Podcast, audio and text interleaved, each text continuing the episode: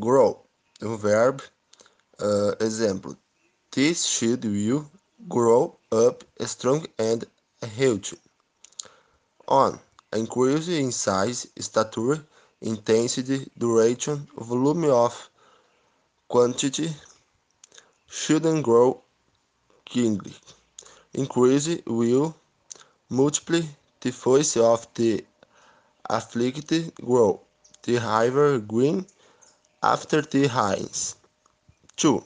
Coming into existence and developing the forest green suddenly. 3. Have and attacking stance towards. Invest, grow often the enemy. 4.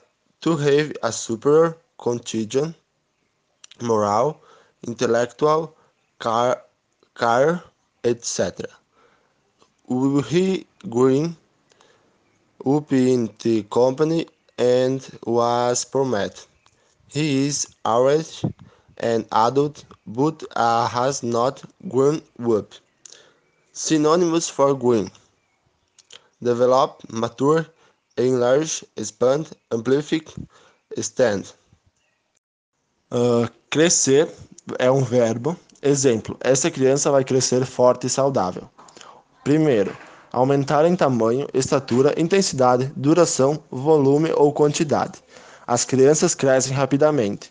Aumentar, inchar, multiplicar. As vozes dos aflitos crescem. O rio cresceu depois das chuvas. 2. Começando a existir e se desenvolvendo. A floresta cresceu repentinamente.